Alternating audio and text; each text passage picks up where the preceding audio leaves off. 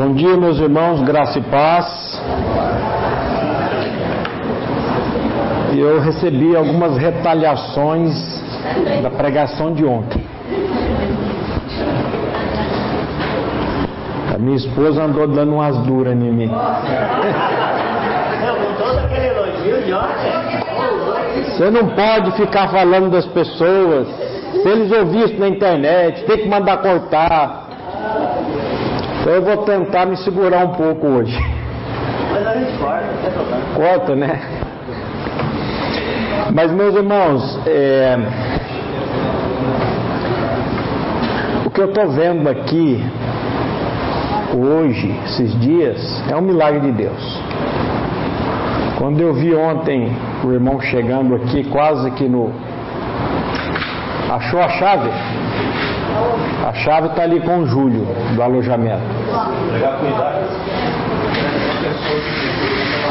Para tomar remédio. Toma o remédio que sair daqui para um velório não vai ser fácil.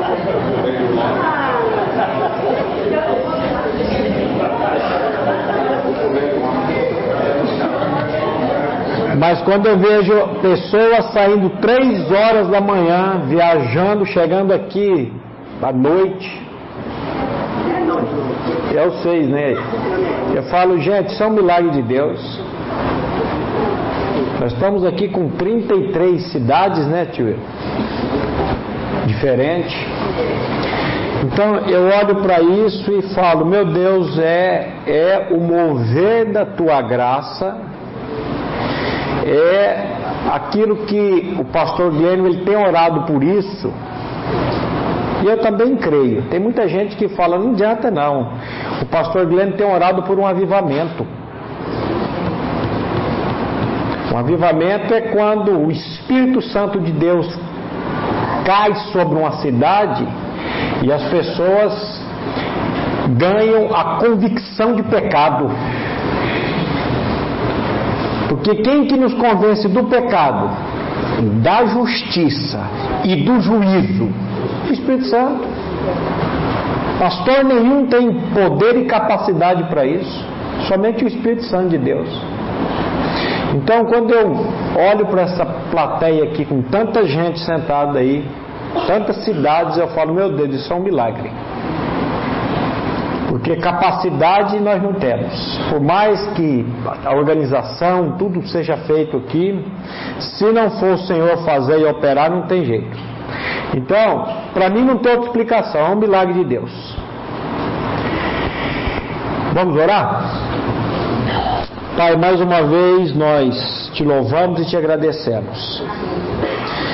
Te louvamos, Pai, te agradecemos pela vida de cada pessoa aqui. Te louvamos e te agradecemos, Pai, porque o Senhor, na sua infinita graça, misericórdia, bondade, trouxe cada irmão aqui. Essas estradas que estão tão perigosas, o Senhor tem guardado o teu povo para ouvir a tua palavra, para nos alinharmos no evangelho das insondáveis riquezas do teu filho. Pai, o Senhor sabe que é com muito temor e tremor que nós estamos aqui. E nós, nesse momento, clamamos somente a ação do Teu Santo Espírito, para que Ele possa abrir, não somente a nossa voz, como também os nossos ouvidos, para que possamos descansar plenamente na obra consumada do Cordeiro no Calvário. E é no nome dele, Pai, que nós oramos, te agradecemos. Amém. Nós estamos tentando alinhar ou nos alinhar. Ninguém aqui é dono da verdade. A Igreja Batista não é detentora de nenhuma verdade. Eu disse aqui no, na quarta-feira para os missionários, eu já fui daqueles que disse só tem salvação na primeira igreja batista. Eu disse isso na minha estupidez, na minha ignorância. Uns anos depois, o pastor Glenn fez uma série de estudos sobre as igrejas do Apocalipse. Éfeso, Esmirna, Pérgamo, Tiatira, Filadélfia e Laodiceia. E ele foi mostrando ali os períodos das igrejas, o significado das igrejas, a igreja de Tiatira, a igreja católica, e ele mostrou ali que o, Espírito de Deus, ele está em todas as igrejas. E ali eu falei, mas pera lá, eu achei que o Espírito de Deus só estava na primeira igreja batista de Londrina. Porque eu não podia admitir como que um católico pode ser salvo. Deus tem poder para salvar só batista? e ali eu tive que falar, meu Deus, tem misericórdia de mim. Tem misericórdia de mim.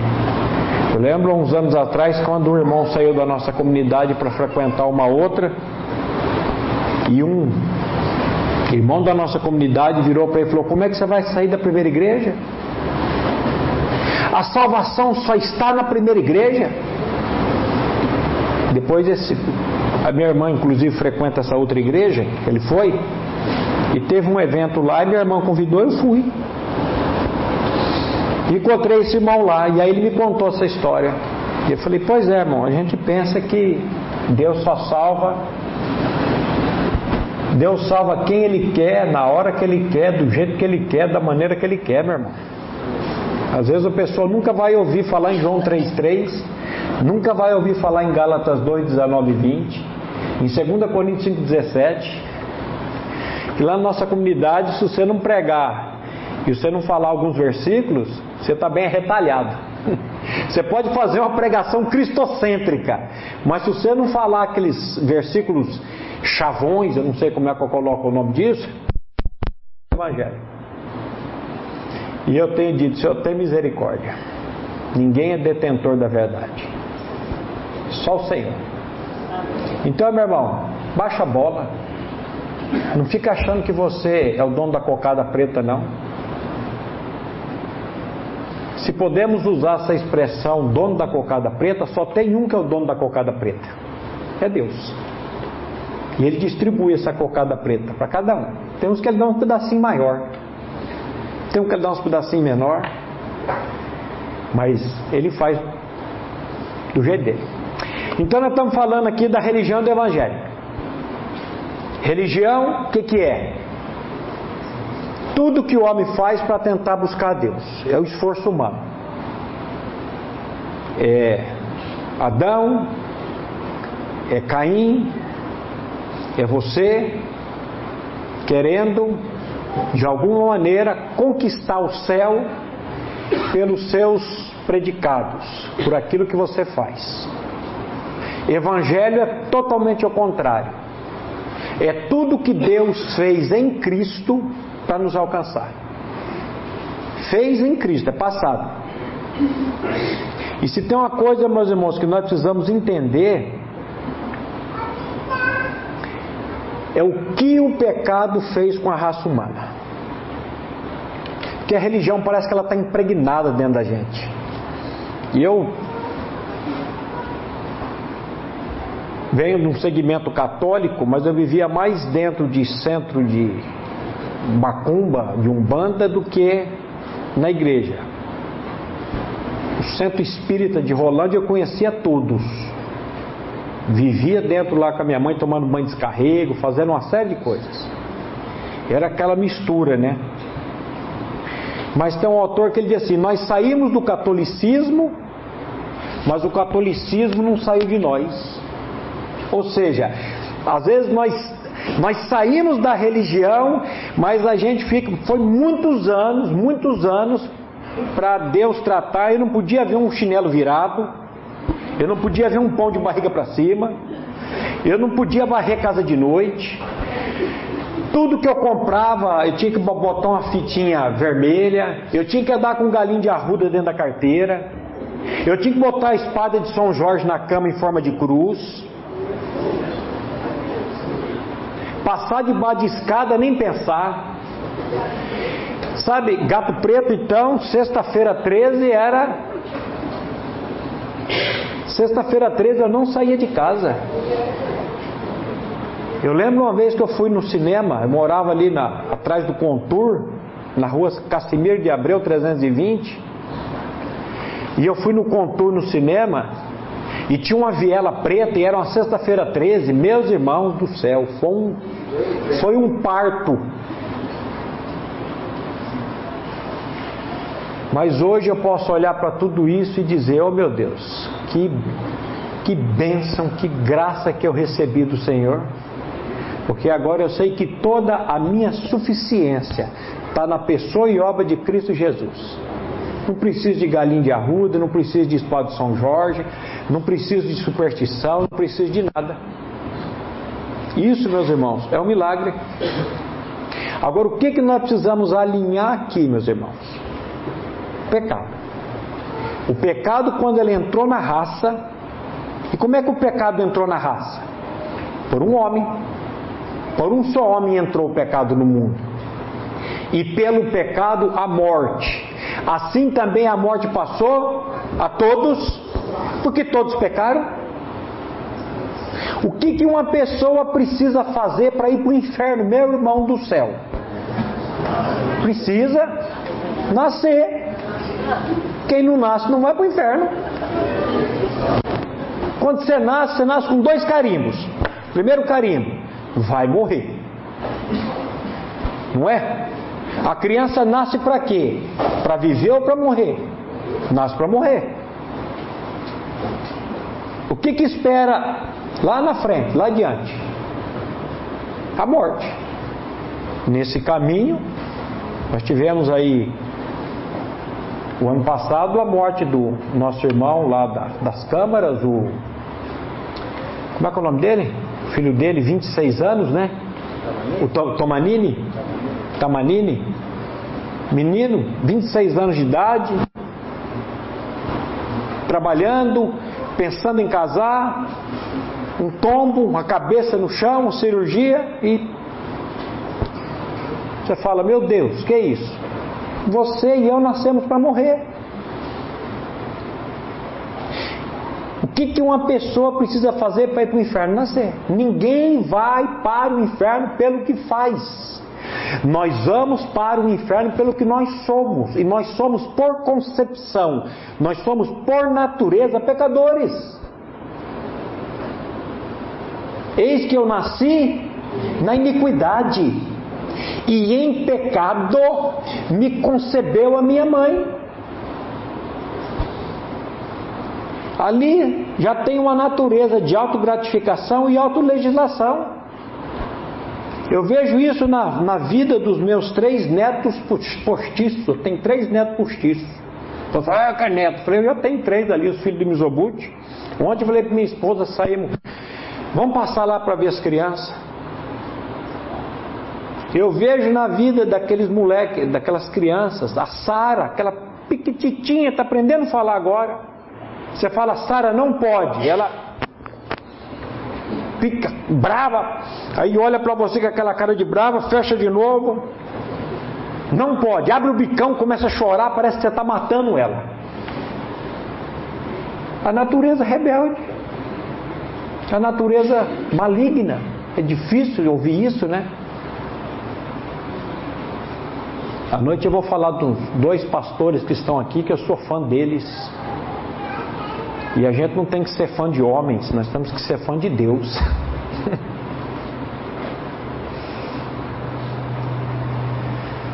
Mas você falar para uma pessoa, Pastor Glenn que quando foi visitar o filho dele ou a filha quando nasceu no hospital, e ele olhando lá, e uma senhora do lado do vidro também, uma outra avó olhando, e aí a, a senhora virou, olha, dois anjinhos. Aí o pastor Glenn falou, qual? O minha filha ou neto da senhora? Os dois. Os dois não. Aquela ali é uma cobra. Que isso, pastor? Aquilo ali é uma cobra. Se olhar para aquela criança e você imaginar e pensar, ali dentro tem uma natureza de cobra. Que cobra? A Bíblia não fala que o homem é cobra. Você nunca vai encontrar isso na Bíblia. A Bíblia chama o ser humano, tanto João Batista como Jesus diz raça de víboras, porque tem cobra que não é venenosa. O pessoal estava cercando uma aranha ali agora, bicha grande ali. E eu não mata, não mata, nem sei se mataram a bicha, se matou, não sei se é venenosa. Eu, na via das dúvidas, meu irmão, o pastor Glenn fica bravo com isso, mas eu, na via da dúvida, eu dou um pisão ali, já acabo com a raça dela, eu vou saber se é venenosa ou não é. Tem criança aí? Nem toda cobra é venenosa, mas toda víbora é venenosa. A Bíblia diz: veneno de víbora está debaixo da língua do ser humano. Nunca matei ninguém. Matou, matou com desprezo, matou com a espada da língua, com a indiferença. Assassino, velho, sem vergonha. Não sou assassino, é assim. Não sou ladrão, é assim.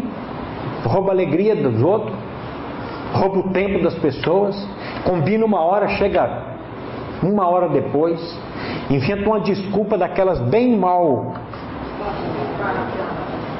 Meus irmãos, isso faz parte da essência do ser humano. O salmista diz assim: desviam-se os ímpios desde a madre, andam errados desde que nascem proferindo mentira. Você não precisa ensinar o filho a mentir, a mentira está dentro do coração dele. Você não precisa ensinar o filho ser egoísta, o egoísmo está dentro do coração dele. Meus irmãos, nós precisamos entender que o pecado, ele pegou o ser humano, espírito, alma e corpo, está tudo corrompido. Os sentimentos, as emoções, os relacionamentos, é tudo voltado para o eu. E o que, que vai trabalhar, o que, que vai fazer, o que, que vai mudar as nossas vidas, meus irmãos? É o Evangelho. É o Evangelho. Se o Senhor não fizer uma obra nas nossas vidas, nós estamos perdidos. Então você nasce com dois carimbos. Primeiro carimbo, vai morrer. Segundo carimbo, vai para o inferno. Ninguém vai para o inferno pelo que faz de mal, mas pelo que é. E ninguém vai para o céu pelo que faz de bem, mas por aquilo que Cristo fez. Isso, quando eu comecei a ouvir a palavra, isso para mim foi um, foi uma loucura. Porque eu achava que tudo que eu fizesse de bom ia ganhar um tijolinho lá no céu. E agora você descobre que tudo que eu faço para ganhar céu não vale nada. Mas como? É verdade. Se um dia você ganhar o céu, vai ser por causa de Cristo. No curso de educação de filhos à maneira de Deus, a minha mulher uma vez ela fez uma, uma pergunta. E ali quem ficou apavorado fui eu a, grande maioria não é da nossa comunidade, é pessoas de fora. E ela chegava no curso do filho, de filhos no final e disse, perguntava: se você morresse hoje e você chegasse lá no céu e São Pedro, vamos botar um São Pedro lá, perguntasse para você: por que, que você pode entrar aqui? O que, que você responderia? Nunca pensei nisso, é, mas o que, que você responderia? Ah, Fui um bom marido, fui um bom pai, trabalhei, não roubei. E você? Ah, todas as pessoas apoiadas naquilo que elas faziam. Aí minha mulher vira e fala: se você morresse hoje, se você morresse hoje, se você morresse hoje, vocês iam tudo para o inferno. Teve uma moça lá na casa do Mizobuti que ela estava deitada no sofá. Gente, deu um, um, um chimilique na mulher. Ela começou a ficar inquieta. Eu falei: Meu Deus, essa mulher é doida. Depois ela reclama das coisas que eu falo aqui. Aí eu já atravessei e falei: Gente, é, é assim mesmo. Ó, por exemplo, se eu morresse hoje, chegasse lá no céu. Pedro perguntasse, Maurício, por que, você pode entrar aqui? Eu dizia, Pedrão, tá me estranhando, cara? Maurício Torres. Da PIB? Lá da PIB Londrina? 12, 13 estudos bíblicos por semana, Pedrão. Tem dia que eu faço três estudos, Pedro. Tá lembrando de mim, não? Penitenciária, casa de custódia, clínica de recuperação. Aí ia dar todo o relatório. Das 12 13. Quando eu acabasse de falar, sabe o que, que Pedro ia fazer, meu irmão? Ele ia apertar um botãozinho lá na mesa dele. o chão ia abrir, eu ia cair no colo do capeta no quinto dos infernos. Por quê? Porque eu estava achando que eu ia adentrar no reino de Deus por aquilo que eu fiz de bom. Porque é bom fazer isso. E olha, pior do que isso, é quando Jesus diz assim: Nem todo que me diz Senhor, Senhor entrará no reino dos céus. Mas a vontade daquele, mas aquele que faz a vontade do meu Pai que está nos céus. Você tem capacidade de fazer a vontade de Deus? Eu não tenho. Se você tem, passa para mim. Eu não tenho. Só teve uma pessoa que fez a vontade de Deus: Jesus. Ele disse: Eu não vim para fazer a minha vontade, eu vim para fazer a vontade daquele que me enviou. No pior momento da vida de Jesus, que era o momento da cruz, que ele não queria passar, que ele entrou numa depressão profunda. Jesus entrou em depressão profunda. E ele vira e fala: Pai, se possível, afasta de mim esse cálice. E aí, quando eu olho o preço que Deus pagou para salvar o trapo, eu falo, meu Deus, que eu tenho duas filhas, eu não daria nenhuma delas pela melhor pessoa do mundo. E Deus deu o filho único, unigênito, para uma tranqueira como o Souza que está ali atrás. Né, Souza? Amém, Souza? Como uma tranqueira que está aqui na frente falando. E como um monte de tranqueiras e tranqueirinhas, tem umas maiores, umas menores, que estão sentados aí olhando. Eu falo, meu Deus, que amor que é esse? E aí, quando eu vejo uma religião, uma denominação, querendo trazer para as pessoas, ou levar para as pessoas, uma maneira de você entrar por aquilo que você faz e não por aquilo que Cristo fez, é aí que a gente tem que ficar nervoso com o negócio. E dizer, isso é mentira. Eu teve algumas igrejas que eu já fui pregar. Eu já fui pregar em, no centro espírita Meimei, uma vez só. Não chamaram mais. Eu já fui pregar naquela igreja que guarda o sábado, Adventista do sétimo dia.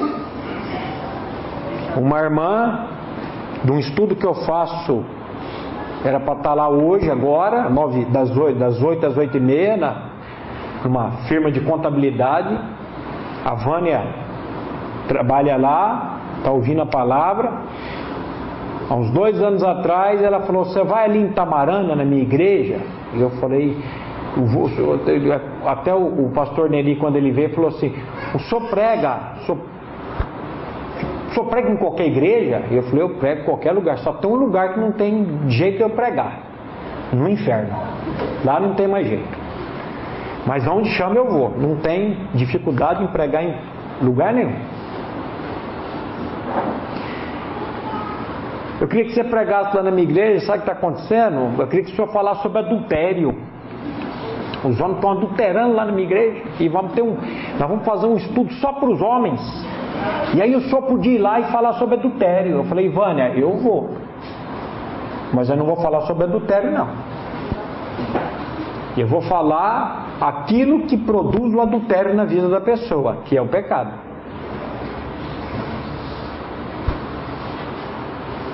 Depois nós vamos falar a conversa agora cedo na nossa mesa ali do café. Existe ex-gay? O que, que, você acha? Existe? Existe. e fui lá pregar o novo nascimento, o evangelho. E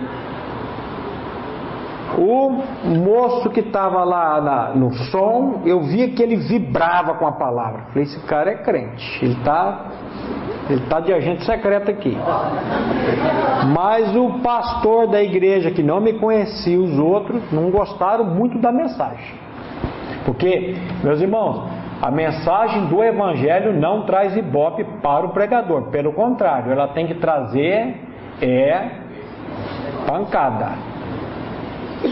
Pancada. Eu ia falar outra coisa, o pastor Luiz está falando. Esse povo que prega em cadeia, em clínica, tem um, um linguajar meio esquisito. É que está acostumado a andar com o povo lá. Então, meus irmãos, a gente tem que pregar o Evangelho mesmo. Não é outra coisa não. Não tem outra mensagem para você pregar. Então Jesus diz assim: Nem todo que me diz Senhor, Senhor entrará no reino dos céus, mas aquele que faz a vontade do meu Pai que está nos céus. Só tem um jeito de você fazer a vontade de Deus, quando Cristo vem habitar em você. Aí me apavora. Muitos me dirão naquele dia: Senhor, Senhor, não temos nós profetizado em teu nome? E em teu nome não expulsamos demônios? E em teu nome não fizemos muitos milagres e maravilhas? Quem que profetiza em nome de Jesus? Quem que expulsa demônio em nome de Jesus? Que mais? Faz milagres em nome de Jesus? Pastores, a liderança. Jesus está falando com pastores aqui. Então lhes direi abertamente: nunca os conheci. Apartai-vos de mim, vós que praticais a iniquidade. O nosso problema, meu irmão, é a iniquidade. Cuidado com a iniquidade. Foi uma mensagem de um pastor que eu sou fã dele, pregou uns anos atrás. Cuidado com a iniquidade. Cuidado com o pecado. Aí, para tentar ajudar minha mulher, eu conto uma história, pulo para outra e esqueço. Tá bom, morri cheguei no céu. Pedro pergunta: Maurício, o que, que você pode entrar aqui? Ô Pedro, ô Pedro, que conversa é essa? Por que, que eu posso entrar aí, Pedro? Por causa da obra redentora do meu Salvador naquela cruz. Eu só posso entrar aí no céu, Pedro, por aquilo que Cristo fez, não por aquilo que eu fiz. Como é que você tem coragem de perguntar uma coisa dessa para mim, Pedro? Por que, que eu posso entrar aí? Não tem nada em mim que mereça entrar no céu.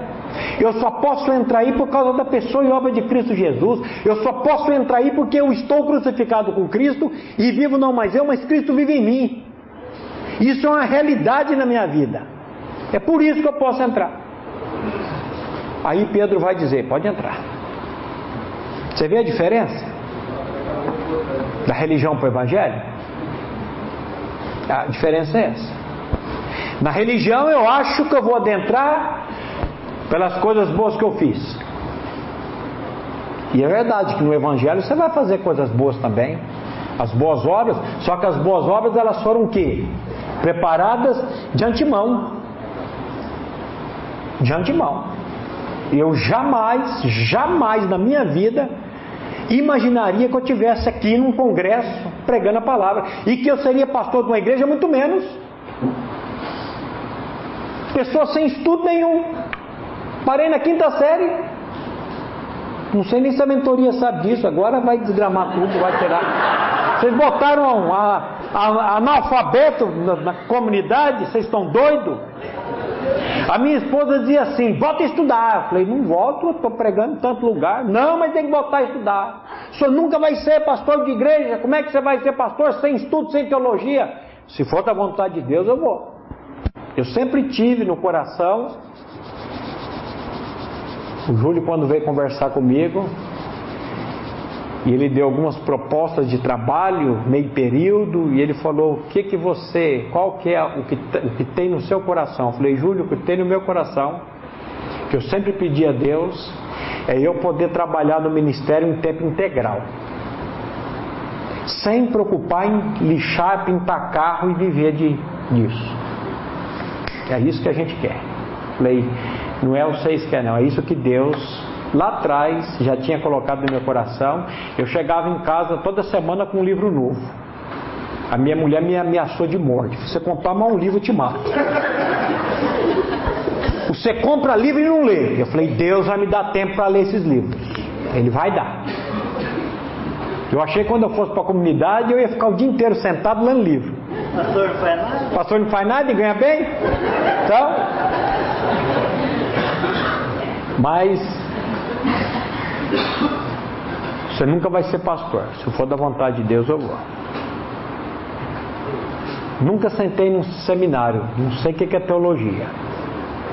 Acompanho alguns aí, ainda bem, né, Dodô? Acompanho aí a fiel, algumas coisas, que eu, quando tenho tempo para ouvir um pouco. E como é que você está aqui hoje? Deus, na infinita soberania, na infinita graça, eu esqueci de marcar o tempo. O Félix do Celé ficou lá no carro. Na infinita graça, soberania, soberania dele, ele já tinha. Porque Paulo diz: pela graça sois salvos, por meio da fé. Isto que a fé não vem de vós, é um dom de Deus, e não vem das obras para que ninguém se glorie. Salvação é graça, não é pelas obras. Salvação é Abel, é sacrifício, não é Caim, esforço. Mas aí no versículo 10 ele diz: Nós somos feituras dele, criados em Cristo Jesus para as boas obras, as quais Deus preparou de antemão para que andássemos nelas.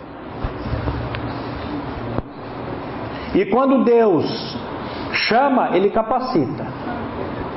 Nós vamos fazer uma exegegue de Efésios 3,8. Exegese, eu falei exegegue para mexer com vocês. Nós vamos fazer uma exegese de Efésios 3,8. Quando Paulo diz: A graça que me foi dada. O ministério, meu irmão, ele tem que ser chamado. Nós já falamos aqui no primeiro dia. Você foi chamado para o ministério? Quem chamou você? Foi papai?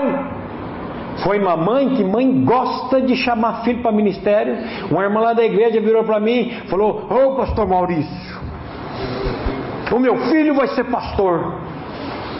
Eu falei: Como é que é, mas está estudando, tá, menino, e eu vejo ali potencial no menino. Estou andando com ele.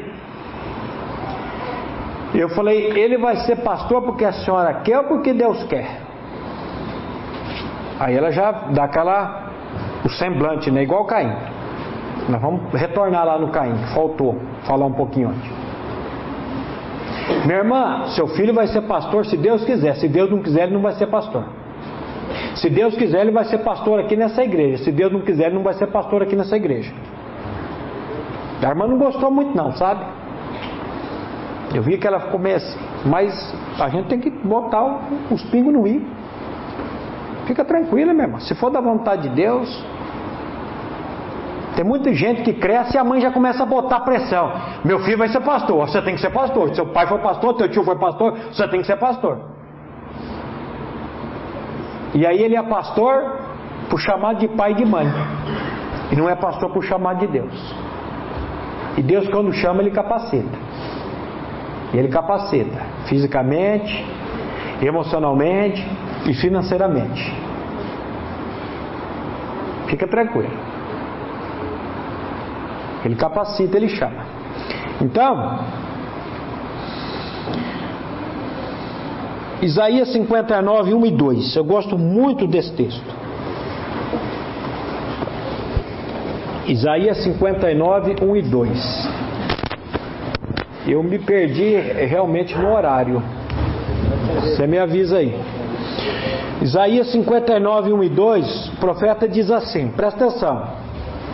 Eis que a mão do Senhor não está encolhida para que não possa salvar, nem agravado o surdo seu ouvido para que possa ouvir. Mas as vossas iniquidades, mais as vossas iniquidades, mais os vossos pecados fazem separação, divisão entre vós e o vosso Deus, e os vossos pecados encobrem o seu rosto de vós para que não vos ouça. O que que nos separa de Deus? O pecado, a iniquidade. É isso que nos separa de Deus. O que que Deus precisa tratar nas nossas vidas? Pecado, a iniquidade. Ele precisa arrancar a nossa iniquidade. Ele precisa tirar o nosso pecado. E lá em Isaías 22, 14, o profeta diz assim: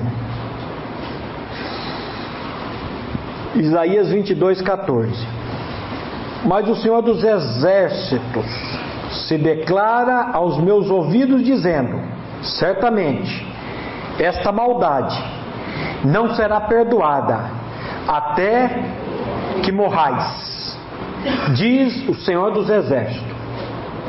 Essa maldade, esse pecado, essa iniquidade não será perdoada até que morrais. Vocês lembram Romanos 6,23 de cor? Porque o salário do pecado é a morte. Mas o dom gratuito de Deus é a vida eterna em Cristo Jesus. O salário do pecado é a morte. A Bíblia diz: a alma que pecar, essa terá que morrer. Então, meus irmãos, o que, que é Evangelho? O que, que é Evangelho? Paulo vai explicar isso. Lá em 1 Coríntios 15, de 1 a 4, lembra? Que ali Paulo ele dá um, um resumo do Evangelho. Ele mostra ali o que é Evangelho. Ele fala assim, irmãos, vamos ler o texto, 1 Coríntios 15, de 1 a 4. Irmãos, venho lembrar-vos o Evangelho que vos anunciei, o qual recebestes e no qual ainda perseverais por ele. Tam, perseverais por ele também sois salvos, se o retiverdes a palavra, como vou-la preguei a menos que tenha escrito em vão. Antes de tudo vos entreguei o que também recebi: que Cristo morreu pelos nossos pecados, segundo as Escrituras, que foi sepultado e ressuscitou o terceiro dia, segundo as Escrituras. O que é Evangelho? Morte e ressurreição de Cristo Jesus. E o que mais? A minha atração no corpo dele, a minha morte juntamente com ele e a minha ressurreição juntamente com ele. A suma do Evangelho está aqui em 1 Coríntios 15, de 1 a 4: morte e ressurreição.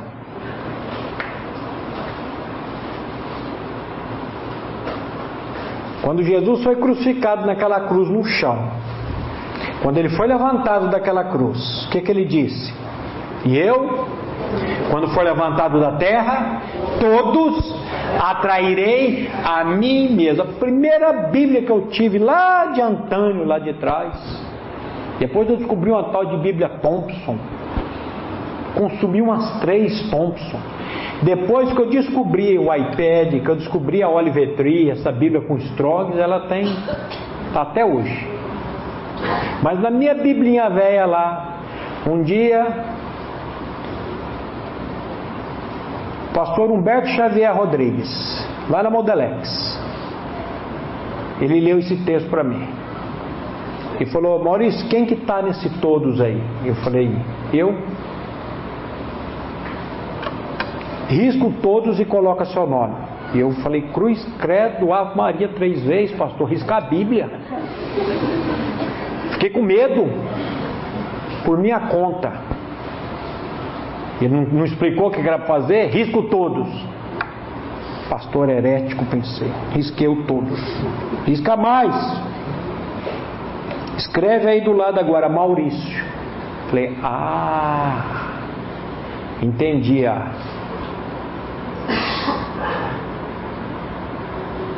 a paideia Estava tentando lembrar a palavra que os professores usam para ensinar, metodologia. Agora você confessa. que lá naquela morte você estava morto com Cristo naquela cruz. E eu, quando for levantado da terra, porque todos é muita gente, meu irmão. Todos é muita gente. Ele atraiu a todos. Mas ele atraiu a todos que todos, todos que creem. Hum. Não vou entrar aqui agora em. Deixa o pastor Glenn Quem que se todos? É todos os 8 bilhões ou é os todos que creem, que foram predestinados, escolhidos antes da fundação do mundo? É, velho. Agora o negócio pulou. É. E eu confessei essa verdade lá daquela academia. Meu irmão, o primeiro texto que eu decorei na minha vida, quando eu vi, eu falei, eu preciso decorar esse versículo. Achei lindo. Provérbios 3, 5 e 6. Confia no Senhor de todo o teu coração. Não te estribes do teu próprio entendimento. Reconhece em todos os teus caminhos e ele endireitará as tuas veredas. Não seja sábio aos teus próprios olhos. Teme o Senhor e aparta-te do mal. Isso será saúde para o seu corpo, medula para os seus ossos. Você vai descobrir as doenças psicossomáticas já começaram a mostrar aqui. Mente enferma, corpo doente. Confia no Senhor de todo o teu coração, não te estribes. O que é estribo? O que é estribar? É apoio. Não te estribes no teu próprio entendimento. Eu disse para o Odir lá na Modelex uma vez, mas como que ele me atraiu se eu nasci em 1970? Aí o Odir me mostrou um texto que o cordeiro foi molado antes da fundação do mundo. Como disse o irmão, antes de Deus dizer haja luz, Deus disse haja cruz. Você acha que o pecado de Adão pegou Deus de caça curta lá no jardim? Você acha que Deus não sabia na onipotência, na onisciência dele, do pecado do homem? Claro que sabia. Um estudo uma vez na casa do finado Paulinho, um irmão lá, quando nós falamos sobre Adão, que Adão foi salvo, pensa no homem que ficou endemoniado quase dentro da casa de Bravo. Por que essa desgraça desse Adão foi salvo? É fácil, né? Ele faz a lambança, não falou lambança, falou outra palavra. Ele faz a lambança e está no céu, e a gente está aqui sofrendo. Eu falei, ele recebeu a justiça de Deus lá. Se na hora que Deus matou o animal e veio para cobrir ele, ele dissesse: Muito obrigado, a tanguinha aqui está ótima. O senhor pode ir embora com a tua pele. Que infelizmente é o que muita gente faz hoje. Sabe que tem uma salvação gratuita, mas quer ser aceito por aquilo que ele faz. Não tem problema. Só que no reino dele você não vai entrar. Não tem jeito. Não tem jeito. João Batista, quando está batizando o povo nas águas, quando ele vê Jesus, o que, que ele diz? Eis o Cordeiro de Deus que tira o pecado do mundo. Jesus não veio aqui para fazer de mim batista, meu irmão, nem de você, qualquer outra denominação. Ele veio para fazer de mim uma nova criatura. Ele veio para tirar de dentro de mim o meu eu, o meu velho homem e colocar dentro de mim a vida de Cristo. E onde que ele tirou isso? Lá na cruz. Na cruz, deixa de ser besta. Que cruz o quê? Ele não tirou nada na cruz, não. Que isso, pastor? Você estava indo tão bem, agora começando a falar heresia, heresia? Não, não foi na cruz que ele tirou, não.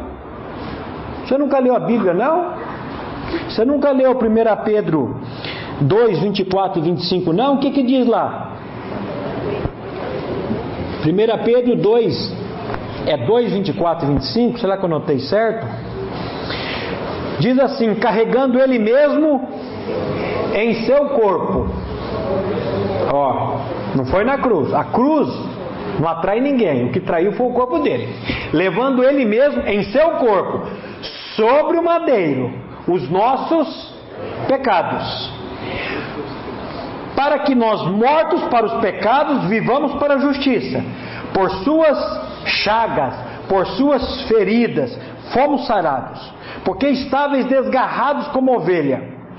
Agora, porém, vos convertestes ao pastor e bispo da vossas ou da vossa alma, levando ele mesmo em seu corpo sobre o madeiro o meu pecado.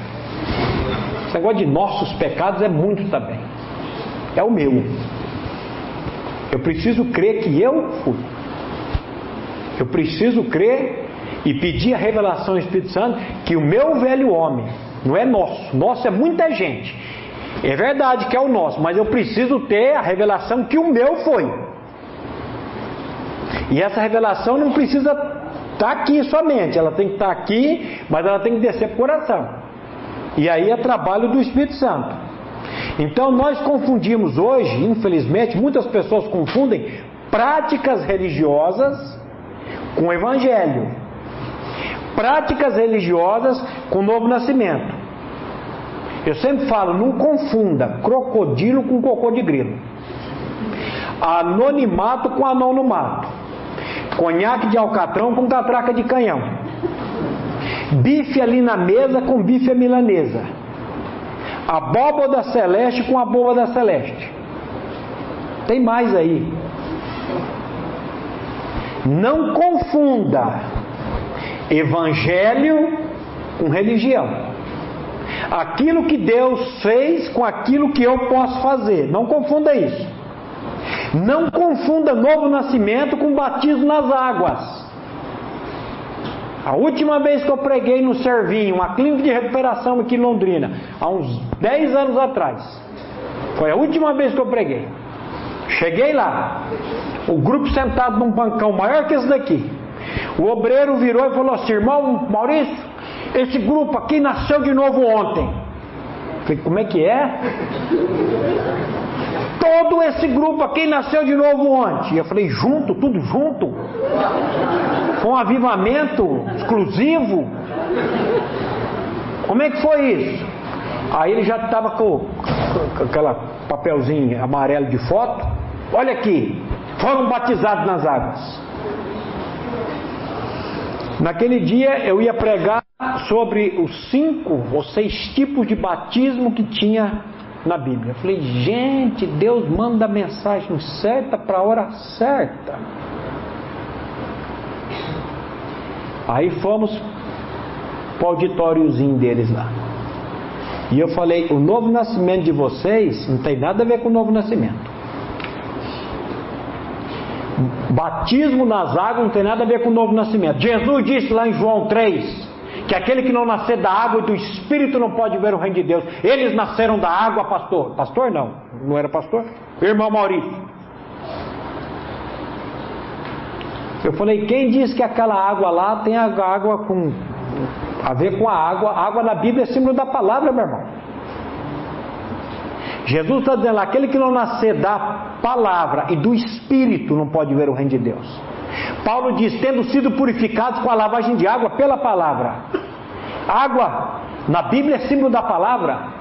Meu irmão, batismo te salva, abre a tua Bíblia aí em Romanos 6, versículo 3.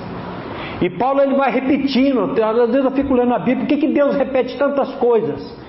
Porque nós somos, Jesus chamou os discípulos dele do que? Retardados, tardos, Nécios, ou não sabeis, leia Romanos 6,3, abre aí, ou não sabeis que todos, presta atenção, que todos quantos foram, olha o verbo, cruz, não, ou porventura ignoreis que todos nós que fomos batizados em, em em é o que? Dentro de. A carta de Paulo aos Efésios tem 46 vezes a expressão em. E um dia Deus falou para mim: quantos para? Porque eu fui salvo em Cristo para. Aí eu fui contar os para, deu 52 para. Tem mais para que em. Fomos batizados em Jesus Cristo, fomos batizados na Sua morte, fomos, pois, sepultados com Ele Pelo batismo na morte. Eu falo, meu irmão, se você pegar Romanos 6, 3 e 4 e espremer até sair sangue dos olhos, não vai sair uma gota de água, porque Paulo não está falando de batismo das águas. Paulo está falando do batismo na morte. A palavra batizo, a palavra batizar, colocar dentro de. Nós somos colocados no corpo de Cristo, na morte dele. Ele é o cordeiro que veio tirar o pecado, e o nosso pecado foi colocado nele.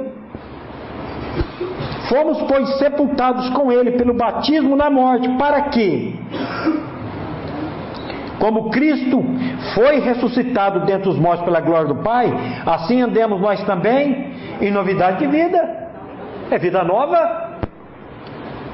Não é vida perfeita, não é vida de impecabilidade, mas é uma vida nova que vai me levar à perfeição, a crescer mais e mais a estatura da plenitude de Cristo. Nós vamos ver isso ainda. Nós vamos crescer. A criança, quando nasce, ela precisa crescer, não precisa? E o que, que você precisa dar para a criança crescer? Da comida. O que, que o crente precisa comer para crescer? Da palavra. O alimento da palavra. Pastor não lê Bíblia? Eu já passei meses sem ler Bíblia. Mas eu faço três estudos por dia, estou falando da Bíblia toda hora. Preciso ler Bíblia? Oxente, mas lá you de novo. Claro que eu preciso. Eu preciso ter meu devocional de manhã com o Senhor. Eu preciso estar quieto com Ele ali. Nós estamos acompanhando aí o pastor Augusto Nicodemos Lopes, todo mundo conhece. O homem entrou numa, numa depressão aí, ele, quase que ele.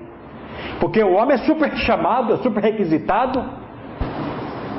E aí você vai entrando nessa, nesse negócio e cadê o tempo com o Senhor? Cadê o tempo aos pés do Senhor? Aí o negócio, o negócio não vai, meu irmão. Funciona. Agora cedo na mesa, o café, do café o assunto foi existe ex-gay? Hum?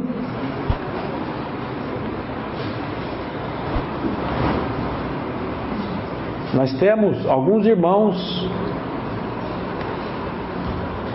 eu disse isso uns tempos atrás, se o seu filho chegar para você e disser assim para você, pai, eu não gosto de homem, de mulher, eu gosto de homem, o que, que você vai fazer? Pegar a cinta? Porrete? Vai tocar o filho para fora de casa? Você quer envergonhar meu ministério? Seu filho de uma égua, some daqui. Se a filha chegar para você e disser: Mãe, eu não gosto de menino, eu gosto de menina. Eu estou namorando uma moça, o que, que você vai fazer?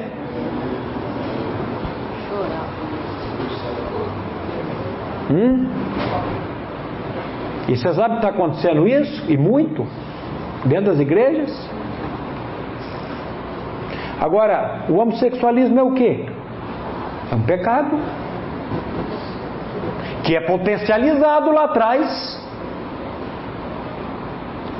Nós estamos falando ali na mesa, eu não sou técnico nisso, eu não entendo muito disso. Depois, se quiser até cortar isso, não sei, aí os, os irmãos aí avaliem aí se eu estou falando muita besteira, mas a criança não nasce, não nasce é, é, é, homem e mulher, nasce macho e fêmea. A sexualidade é aprendida até os três anos de idade. O filho, o homem, precisa andar com o pai. E tem criança que ela, cada um tem um temperamento. Já estudou os, os temperamentos do Tim LaHaye? Pedro, ele era sanguíneo, o fleumático, o colérico. Tem criança que ela é mais light. Tem menino que ele é mais artista. Ele gosta de desenhar, ele não gosta de jogar bola, não gosta de brincadeira de pega-pega, disso, daquilo. Ele é aquela criança mais calma. Aí o pai olha para ele e fala: Hum, esse menino, sei não. Pronto. Olha o estigma. Aquilo que eu temia, isso me sobreveio. Eu tenho um amigo meu que ele veio conversar comigo, ele me chama de Paraíba, ele falou, Paraíba, eu vou ter que viajar de avião, eu morro de medo de avião cair, de morrer. Eu falei, não viaja que você vai morrer mesmo, filho égua. E os outros vão morrer junto, porque você já está indo crendo que você vai morrer.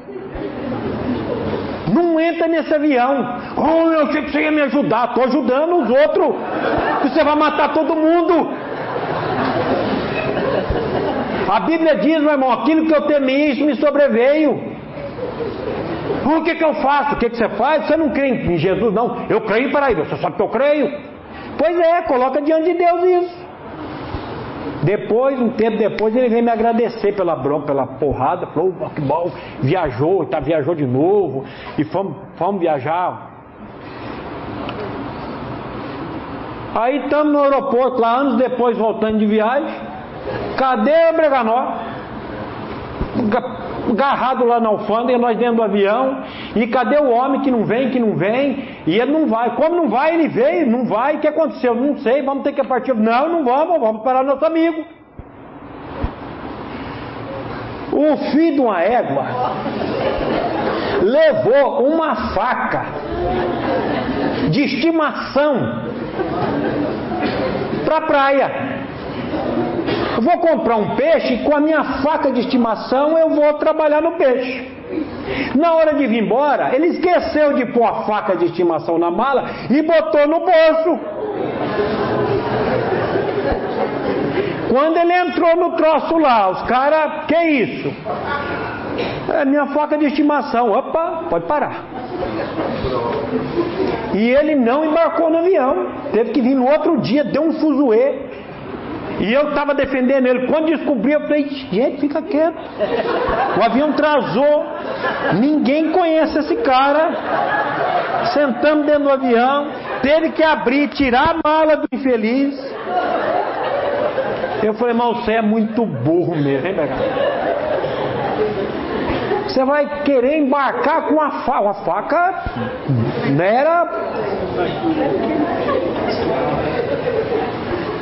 mas ele veio agradecer. Eu falei, meu irmão, aquilo que eu temi isso me sobreveio. Para com esse negócio de. Nós precisamos, meu irmão, olhar para a palavra. Aí você começa já com seu filho. Esse moleque. Pronto. Excesso de mãe. Excesso de mãe e a mãe é galinha mesmo. No curso de filho a gente fala: a arte de educar é tirar os filhos das asas ou das garras da mãe. Porque criança é mãe, é tia, é professora, é, é excesso de mulher o dia todo.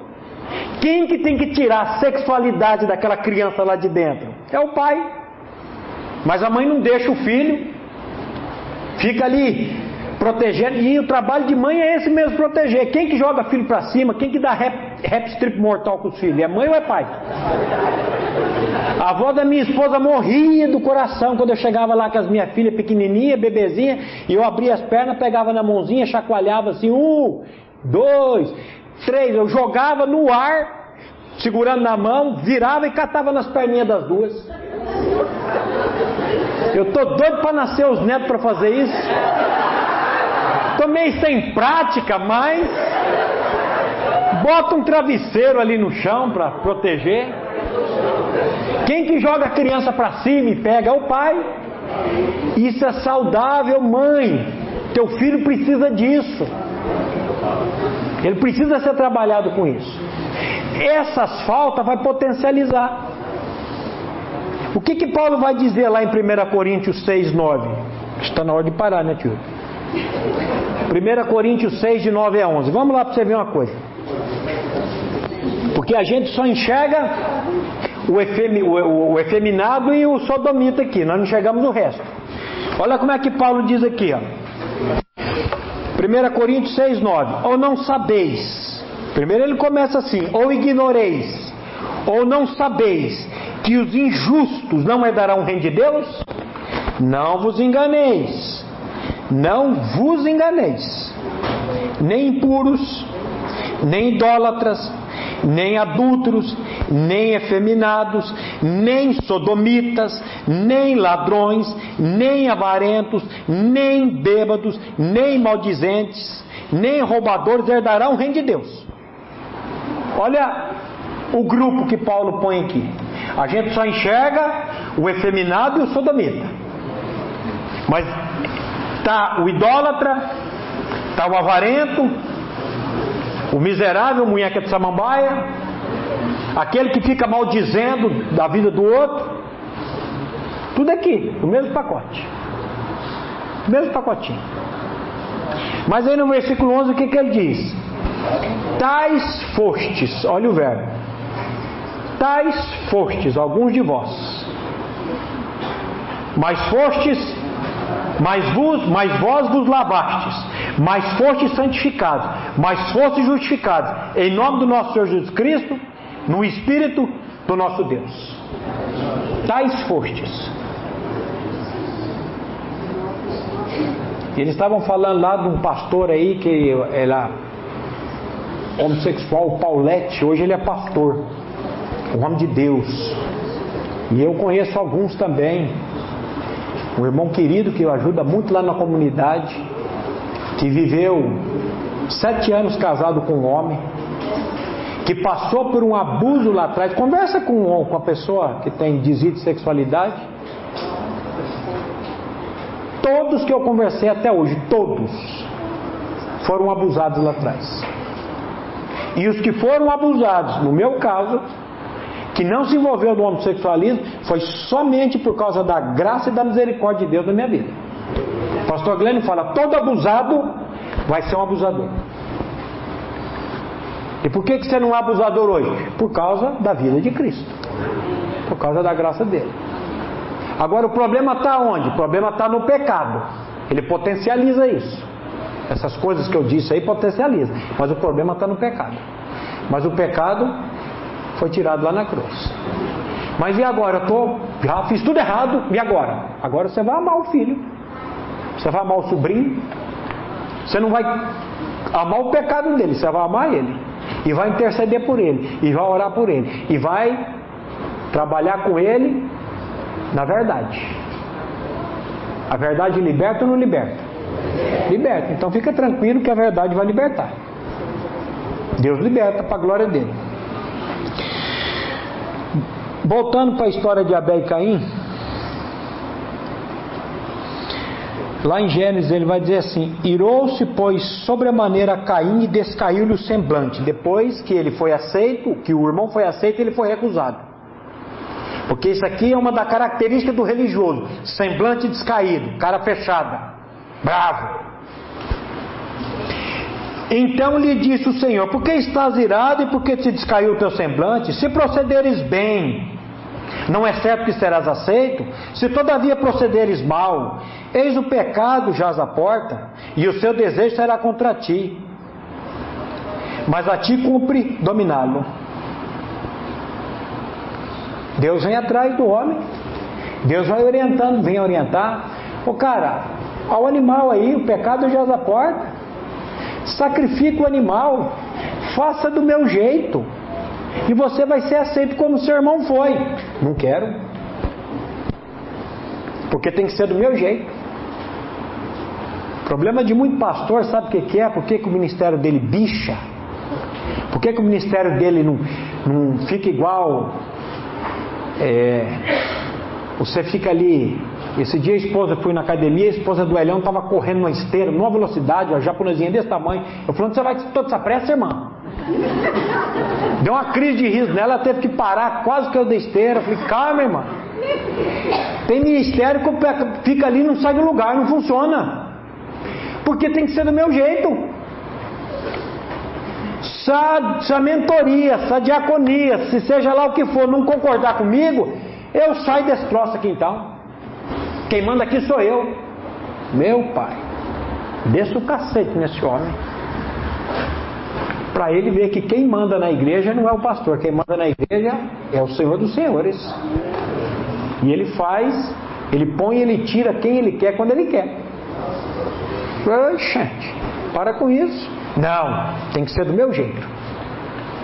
O animal está aí, Faça do meu jeito e vai ser aceito. Não quis. E agora? E agora? Eu ia falar da, da mais um, uns quatro textos aqui, mas eu quero. Pode? Irmão Maurício, como é que eu faço? Na prática. Que a Bíblia é prática. Como é que eu faço na prática? Para receber essa, essa experiência de novo nascimento, de poder crer realmente na obra de Cristo. Meu irmão, homologar, confessar o que Deus está dizendo na palavra dele a seu respeito e a meu respeito. Aí eu queria ler rapidinho três textos: Hebreus 3:1, Hebreus 4:14 e Hebreus 10:23. Vamos pegar Hebreus 3:1 rapidinho para você ver uma coisa. O escritor aos Hebreus ele diz assim no 3:1: Por isso, irmãos, santos irmãos, que participais da vocação celestial, considerai atentamente o apóstolo e sumo sacerdote da nossa confissão. Quem é Jesus?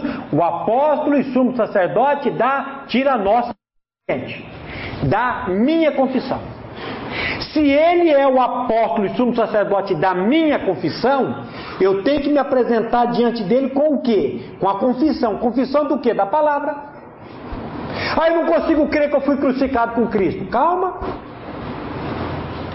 Pega a palavra. Eu estou crucificado com Cristo e vivo não mais eu, mas Cristo vive em mim. E a vida que vivo agora na carne, vivo pela fé do Filho de Deus, o qual me amou e a si mesmo se entregou por mim. Começa a confessar a palavra. A espada do Espírito é o que? A palavra. Confessa a palavra, vá confessando. A confissão é estupim da bomba. A bomba está aqui. Aí você precisa fazer, botar um estupim. Vocês viram ano passado os caras que foram explodir um banco lá e calcularam errado, explodiu tudo e morreram tudo? Uma cidade aí? O ano passado mostrou. Ladrãozinho burro, foi roubar e não, explodiu junto com os negócios. Ele, dinheiro, morreram tudo. Meu irmão, a confissão é estupim da bomba. A bomba está lá. Você fica aqui. Não estriba no entendimento. Não queira entender, não queira compreender. Começa a confessar. Vai confessando, vai confessando. Vai confessando. Vai chegar uma hora. Entendi. Ah, compreendi. Aleluia. Por que, que no congresso de novo nascimento a gente prega sempre novo nascimento e sempre a mesma coisa? Porque tem gente que ainda não teve a eureka. Pastor conta que ele estava pregando numa casa de madame aí na cidade de Londrina, uma família muito rica, anos já pregando, e um dia ele pregando o novo nascimento, a dona da casa virou e falou assim: Puta que pariu, pastor, agora eu entendi. E foi aquele clima esquisito. Uma mulher fina daquela falar um palavrão desse, a irmã está ali com a vermelha com a mão na boca. Depois, se quiser cortar isso aí. Aí o pastor Glênio, muito ligeiro, falou assim: Isso aí é um aleluia ao contrário, irmão. Isso é coisa de pastor. Isso aí é um aleluia ao contrário. O que, que aconteceu com aquela senhora? Depois de falar a palavra, o Espírito revelou. O Espírito revelou. E aquela mulher, da, daquele dia em diante, pá, começou a ser uma benção. Primeiro batismo que eu fui fazer lá na nossa comunidade, primeiro grupo de batizandos lá. Primeira confissão de fé.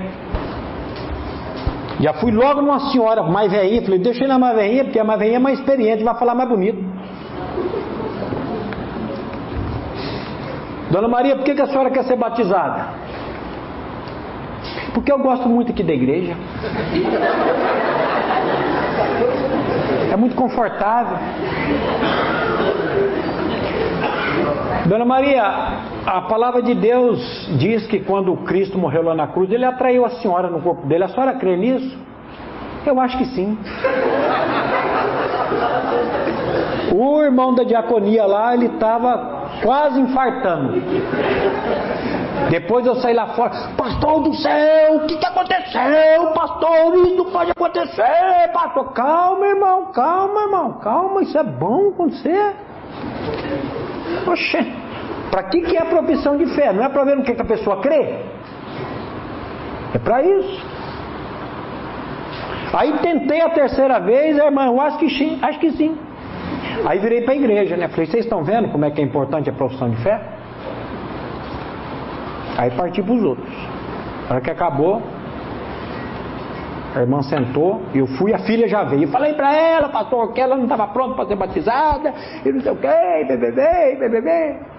Falei, minha irmã, a senhora não entendeu o que é o batismo, o significado do batismo. Hoje à noite eu não vou batizar a senhora. Ah, pastor, eu acho que eu não estou preparada mesmo. Eu falei, ufa. Pois é, semana que vem eu vou lá na casa da senhora, vai na minha casa, vou, vamos sentar lá e eu vou explicar para a senhora. Batismo. Ela não foi batizada, sentei com ela, abri a palavra, expliquei para ela. Ela entendeu? Se o Espírito não revelar, meu irmão, eu tenho certeza que muitos pastores já batizou pessoas que falavam, que professavam, mas não eram nascidos de novo. Não tem como a gente detectar o coração da pessoa. Ela tem que pelo menos ter um conhecimento. Por que, que você está sendo batizado? Agora, eu preciso homologar, eu preciso confessar a palavra. O 4,14 de Hebreus.